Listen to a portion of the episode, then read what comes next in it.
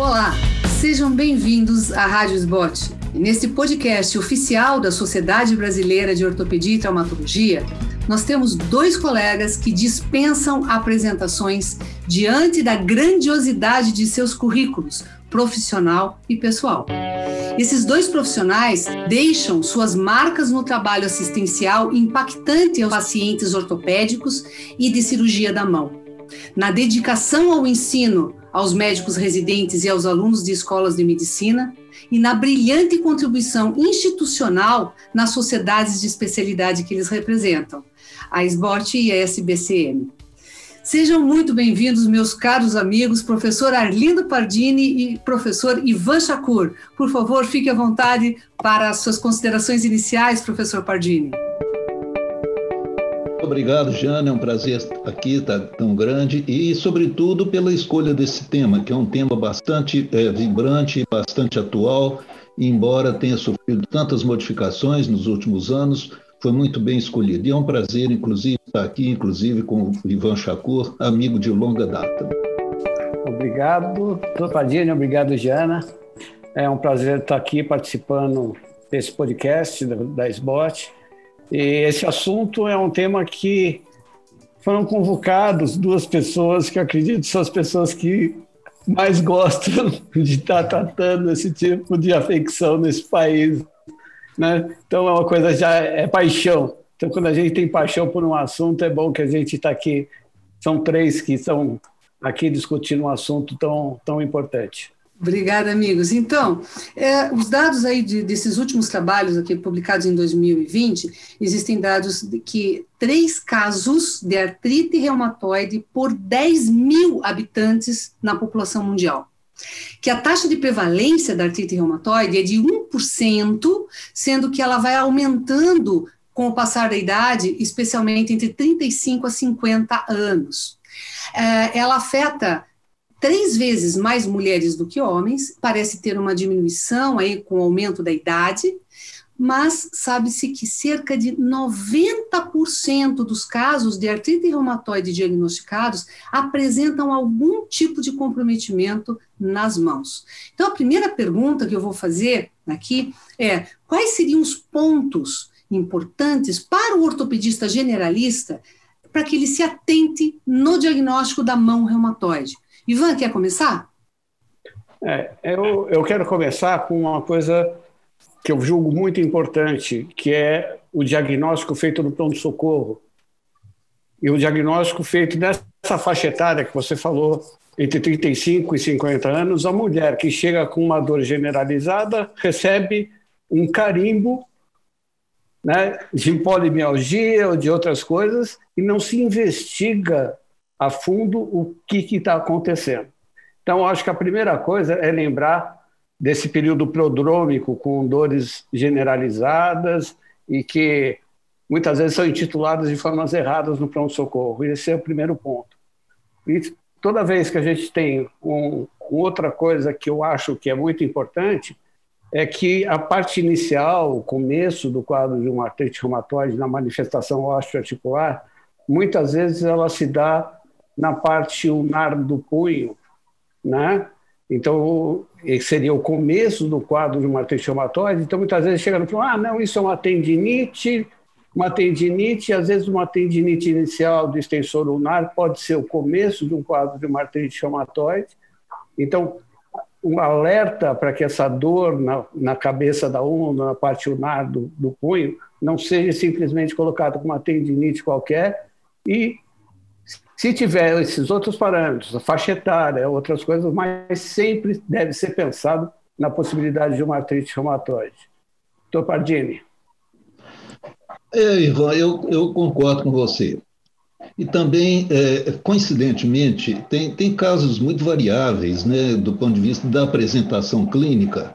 É, é mais comum em mulheres, nessa faixa de etária como foi dito, Uh, mas a gente tem que ficar atento também. Essa semana, na semana passada, me apareceu um senhor no consultório, sexo masculino, 80 anos de idade, com dor no ombro direito, no punho esquerdo, no joelho direito, com sinovite no dorso do punho. Eu falei, não é possível, masculino, com esse quadro e, de qualquer forma, suspeita-se de artrite reumatoide. Então, como você falou, sempre suspeitar da artrite reumatoide. Fazer os exames complementares, ou se for um quadro em que, o, que você puder, uh, vamos dizer, já fazer o diagnóstico, eu acho que uh, deve se encaminhar para um reumatologista, porque o tratamento clínico inicial ele é fundamental, principalmente nos primeiros uh, meses da, da, doença. Você não acha? É, eu acho que é, que é importante. Essas variações eu coloquei assim, de uma forma bem geral, que é o que costuma acontecer no pronto-socorro, né? Mas a gente sabe casos, a gente tem casos das artrites monoarticulares ou pulso-articulares. Então, tem, é uma gama tão grande de afecções que, que, e apresentações, mas essa forma mais comum, por assim dizer, que eu acho que o ortopedista tem que estar atento para não deixar passar.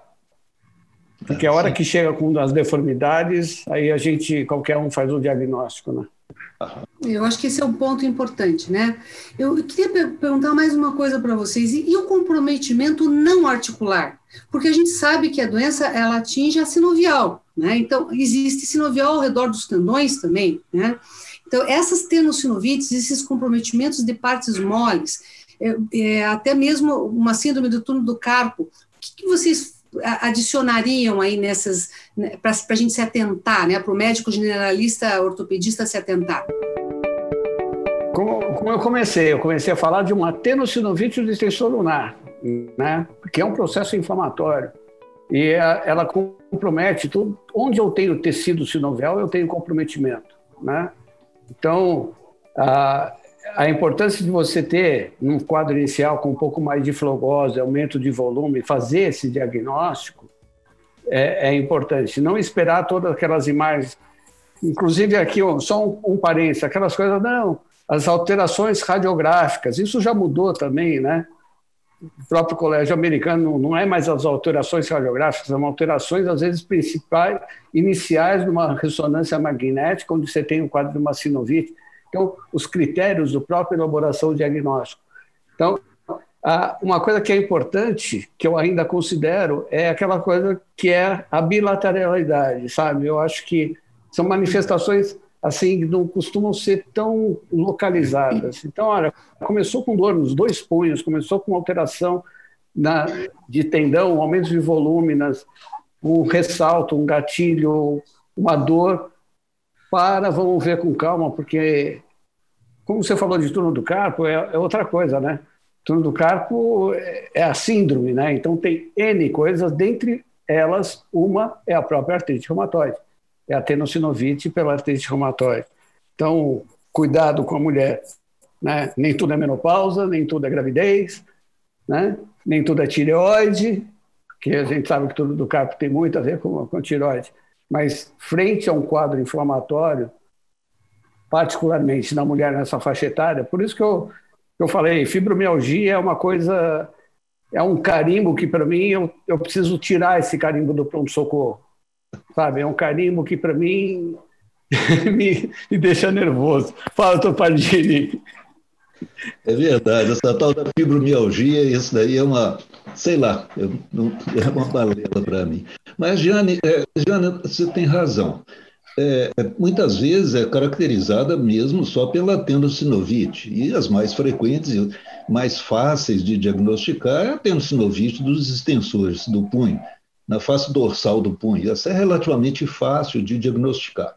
Já a tendocinovite dos tendões flexores já é um pouco mais difícil de diagnosticar, porque dentro o túnel não é elástico, então, como ele não distende, não se observa como se observa no dorso da mão não se observa aumento de volume.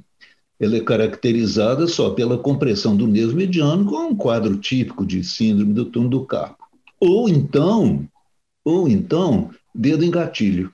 Muitas vezes o dedo em gatilho passa, às vezes, despercebido na artrite reumatoide, porque aquele embuchamento, vamos dizer assim, da, da sinovite doente dentro do túnel osteofibroso é, dá um quadro bastante semelhante, dá um trigger. E isso também é, deve ser computado também no diagnóstico também. Doutor Pardini, é, e quando que o senhor indicaria uma tenocinovectomia, uma vez que 50% a 70% dessas tenocinovites reumáticas, elas vão acabar fazendo uma alteração e até mesmo rotura dos tendões extensores, né? Jana, é, eu acho, inclusive, esse termo, artrite reumatoide, deveria ser mudado para doença reumatoide. Porque, na realidade, é, muitas vezes ela não afeta a articulação, você mesmo falou, muitas vezes ela afeta mais é, os tendões, é, os tendões flexores ou, ou extensores. Uma vez que eu faço o diagnóstico, eu, particularmente, encaminho para o reumatologista. Agora, eu aconselho o ortopedista que estiver no interior, que não tiver, vamos dizer, a pessoa do reumatologista para ajudá-lo, eu recomendaria ele que estudasse bem, bem, bem mesmo essa, o tratamento clínico, o tratamento conservador. Nos últimos anos têm surgido muitas drogas, principalmente aquelas drogas é, tipo é, monoclonais, né?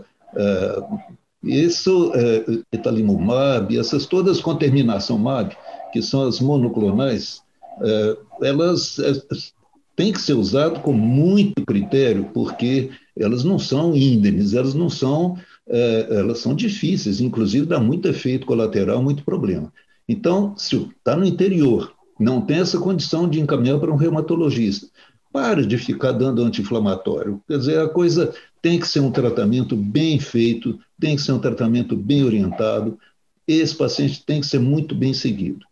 Se esse paciente, mesmo, vamos dizer, num, num centro maior, em que tem o reumatologista, se esse paciente, depois de um tratamento clínico bem feito, bem feito, bem orientado, se durante após seis meses esse paciente não obteve uma melhora satisfatória, aí nós temos então uh, o direito de indicar uh, cirurgia, seja uma tenossinovectomia, seja uma sinovectomia articular, mas com seis meses de um tratamento clínico bem feito, nós já temos autoridade, vamos dizer assim, para realizar ou indicar cirurgia. Quer complementar? É. É exatamente isso que eu, que eu acho. O reumatologista é importantíssimo. E quando a gente fala hoje, o quadro inicial é o tratamento, são os biológicos, são os MAB, como disse o Dr. Pardini, ah, e a parte cirúrgica, a sinovectomia no bisturi, a gente deixa quando não está tendo, muito, não tá tendo muita resposta da clínica, ou quando, por exemplo, na metacarpo falangiana, essa Pit já começou a deslocar o tendão, então você faz a sinovectomia associando um realinhamento de tendão, porque aí é, é prevenção de uma deformidade, né? Onde você está vendo que aquilo lá, mesmo melhorando, enxugando, o tendão vai luxar, então você já previne fazendo um, um procedimento cirúrgico. Daí faz a sinovectomia mais um realinhamento, particularmente na metacarpofalangiana, acho que é um, é um ponto onde você não pode deixar passar porque senão ele vai escorregando, vai luxando, e a hora que você vai ver, já não tem nem como estar tá corrigindo. Né? Então, a princípio, mesma coisa, o reumatologista, hoje as drogas estão secando essa, esses quadros inflamatórios, né? e com isso a gente consegue não intervir tanto cirurgicamente, a não ser em coisas assim, quando começa a sobreluxar um tendão, quando começa a ter uma alteração já de equilíbrio mecânico, onde você já faz a sinovectomia e já faz um, um realinhamento para proteger aquela articulação. Nesse sentido que o Ivan estava falando, né, professor Pardini, o paciente que o senhor via lá quando o senhor começou na cirurgia da mão, com artrite reumatoide, com mão reumatoide, com doença reumatoide, no seu consultório, é o mesmo que o senhor vê hoje? Então, o que, que o senhor deixa aí de, de, de contribuição? Na realidade, é, a minha tese livre-docência foi sobre sinovectomia artrite reumatoide. E nesses 45 anos que já se passaram da, da, desde dessa ocasião, eu observei que muito poucas patologias têm sofrido tantas alterações fundamentais com relação ao tratamento como a, a doença reumatoide. Hoje, no nosso consultório, inclusive, o número de cirurgias já caiu mais da metade. E isso é, uma, é um fenômeno que tem ocorrido no mundo inteiro. Uh, essas drogas realmente elas trouxeram um grande alívio, um grande avanço no tratamento clínico da artrite reumatoide. Não podemos esquecer também que a artrite reumatoide é um tratamento, vamos dizer assim, de vários especialistas. em que, inclusive, a terapeuta de mão é, é figura fundamental nesse tratamento também. Uma coisa, Giana, que é, me, vamos dizer, que me inculca um pouco, é, é muitas vezes a gente tem ouvido falar muito, desde que a artroscopia foi, eu sou da era pré-artroscopia. Antes, a artroscopia, a gente tem visto alguns trabalhos em congressos, etc., que estão fazendo a sinovectomia intraarticular por artroscopia. Eu, particularmente, eu tenho minhas dúvidas se, com uma, uma visão artroscópica, se é possível eliminar pelo menos 70% da sinovite doente dessa articulação do punho especificamente. Eu queria até saber a opinião do, do, do, Shakur também, porque ele está num centro ortopédico onde eu sei que tem uma, uma turma muito grande que faz muita uh, artroscopia, e eu queria saber a opinião do, mestre Ivan. ah, doutor Padilha, é bom, é, é bom isso daqui que a gente vai conversar. Eu, eu acho que, primeiro, hoje a senovectomia já diminuiu muito a indicação dela, né? Primeira coisa, eu também diminuiu. Eu acho que são coisas que é. Lembrando, hoje de manhã no ambulatório apareceu uma criança com nove anos de idade, chegou lá com ah, uma história de ter luxado o punho fora, que deixaram imobilizado. Então, assim, é um, uma paciente que, um, com síndrome de Down. Mas a hora que eu olhei para a mão da criança, aquela cabeça da urna lá em cima, ou seja, o carpo todo lá para baixo. Eu olhei e falei, escuta, vocês estão discutindo o quê? Olha a criança, né? um quadro de matriz hematóide já florida. Então, só um parênteses, porque a, a RJ ela é muito mais agressiva e ainda chega para a gente com deformidades importantes. Não tão florida, mas já com deformidade. Com relação à artroscopia, eu acho que a artroscopia permite, sim, uma abordagem boa de limpeza, dá para limpar muito bem a articulação, Tá? Eu só não vejo tanto caso assim de artrite necessitando de, de uma limpeza cirúrgica artroscópica. Eu acho que ela consegue abordar bastante bem a, a articulação.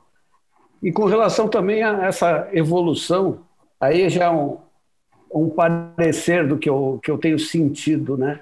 Os pacientes com artrite reumatoide, eles melhoram da dor, tudo, mas eles têm vindo com uma certa limitação de movimento que eu falo estão vindo com uma artrite seca, por assim dizer. Né? Então, às vezes vem, você já vê um, um punho um pouco mais enrijecido, às vezes doloroso. Né? Então, nesse sentido, eu não estou querendo predizer nada, mas eu acredito que se isso começar a evoluir para essa artrite seca com rigidez e limitação, talvez o futuro venha para prótese de punho, que até hoje não foi uma maravilha, mas eu acredito no futuro na artrite reumatoide, sim, assim como no quadril e outras articulações, se a gente evoluir com essa artrite seca, provavelmente a prótese seja uma coisa interessante, principalmente pelo fato da parte capsular, ligamentar e articular ser preservada pelo enxugamento medicamentoso. Tá? Então, isso não é uma previsão, mas é alguma coisa que está sugerindo essa evolução que a gente está tendo, no, pelo menos os pacientes que têm vindo com artrite reumatoide. É, com relação ao que o Ivan eh, falou, com relação a essas drogas, é, ele tem toda a razão, em que é, muitas vezes essas drogas elas dão alívio da dor e diminuem a inflamação, mas essa inflamação muitas vezes pode continuar provocando algumas vezes uma destruição silenciosa e que muitas vezes, é, ultimamente isso tem acontecido no meu consultório.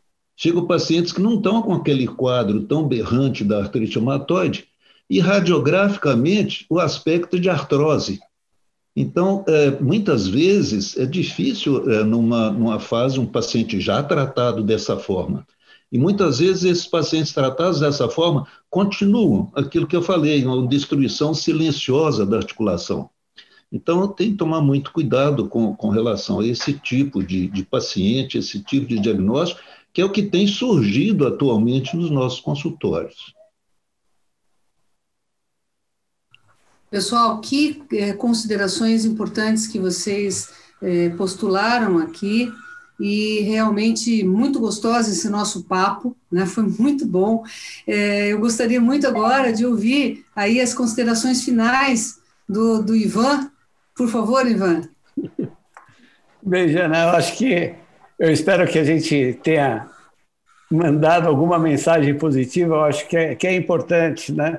às vezes essa experiência que, que eu tenho, muito mais a experiência do Dr. Pardini, que a gente tem, tem falado, alertando para o ortopedista para não deixar passar uma afecção que tem tantas lesões e se você diagnostica precocemente e faz um tratamento, você consegue amenizar muito as deformidades, inclusive as necessidades cirúrgicas. Quero agradecer você, quero agradecer o pessoal da, da SBOT, principalmente no final de um ano de muito trabalho lá na, na Secretaria da SBOT. Esse ano foi bastante puxadinho, mas graças a Deus a gente cumpriu a nossa missão. Obrigado, obrigado Pardini, obrigado Jana. Doutor Pardini, fique à vontade, por favor. Muito obrigado, Jana. Isso que o Chacur falou, quer dizer, realmente é o que nós todos, ortopedistas, sentimos com relação a essa diretoria. Muito atuante, estão todos de parabéns. Com relação à mão reumatoide, quando é atendida pelo ortopedista, é, lembrar que o que é importante na mão, além do alívio da dor, é o importante a função. Não se esqueçam disso, porque a questão de uns 40, 50 anos atrás, esses casos eram tratados muitas vezes até pelo cirurgião plástico, porque a mão era do cirurgião plástico. E o que a gente observava depois, posteriormente, nós observamos uma rigidez muito grande, deformidades grandes, etc. Procurem fazer o diagnóstico precoce, procura fazer o diagnóstico antes que ocorram alterações irreversíveis. Tem o cirurgião de mão, procurem observar, procurem estudar e, e, sempre se lembrar de que nós não somos sozinhos, não somos os únicos a tratar do artrite reumatoide. É necessário uma equipe e muitas vezes, inclusive até psicólogos, psicoterapia, que são pacientes que frequentemente têm crises de depressão. Então, é muito importante essa equipe para tratamento da, da artrite reumatoide. Muito obrigado, Jana, você está linda. Muito obrigado, Shakur, foi muito bom revê-los. E a SBOT continua brilhando. Muito obrigado. Professor Pardini, muito obrigada. Professor Ivan, excelentes considerações. Eu acho que realmente vocês contribuíram, como sempre, aí para o nosso, nosso ensino, para a continuidade, educação continuada dos nossos ortopedistas. Bom, pessoal, vocês então acabaram de ouvir mais um episódio da Rádio Sbot, o podcast oficial da Sociedade Brasileira de Ortopedia e Traumatologia.